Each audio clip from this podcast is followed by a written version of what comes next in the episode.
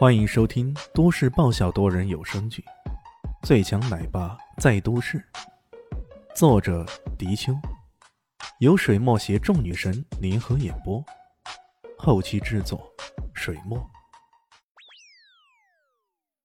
第二百一十八集。这个家伙，干嘛瞪大眼睛看着人家？李现笑了笑，你肯定没忘记的，对不对？小丽西突然想起来了，这还是那家伙给他摸骨算命时说的呢。他说什么“贵人相助，如你所愿”？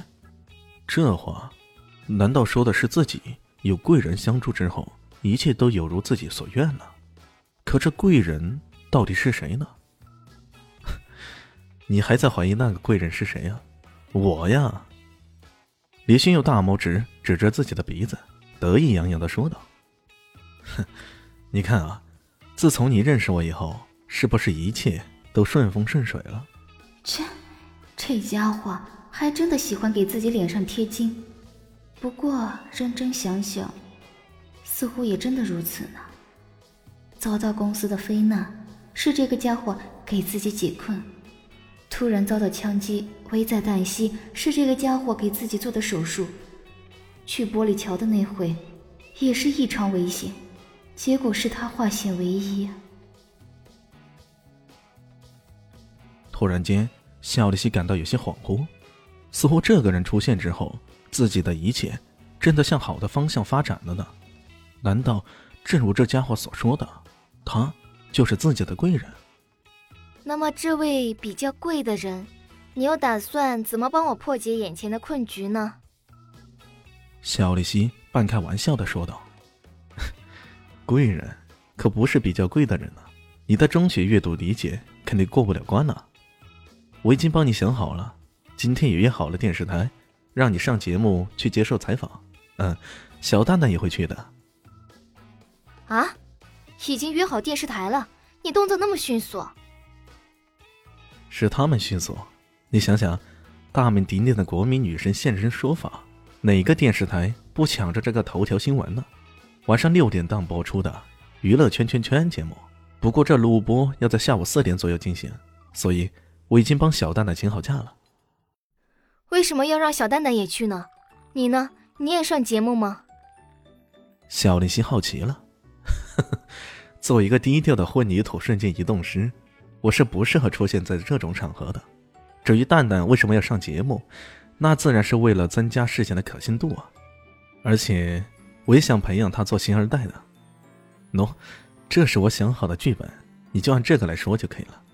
其实大部分都是按照实情来说的，只不过涉及到我的部分会有所修改。他居然连剧本都弄好了？小李心有些好奇呀，拿过来一看，这一番渲染，确实能够最大程度消减自己已婚同居变成玉女的形象。这家伙平时看起来吊儿郎当的，没想到关键时刻还真的有两把刷子呢。而且所有的事情都安排的妥妥当当的，这委实有些出乎他的意料啊。你都安排好了，那接下来我该干嘛呢？肖丽西看着李轩，干嘛？你当然是去找宝石公司解约了，顺带将你之前录播好的片子拿回来。越快越好，免得下午你的生意恢复了，这家伙又利用你了。对呀，小丽心用力拍了下大腿。哎，这家伙还真的是算无遗漏啊，连这个问题都考虑周到了。于是他叫上乔小萌，让李炫开车，载着他们前往宝石公司。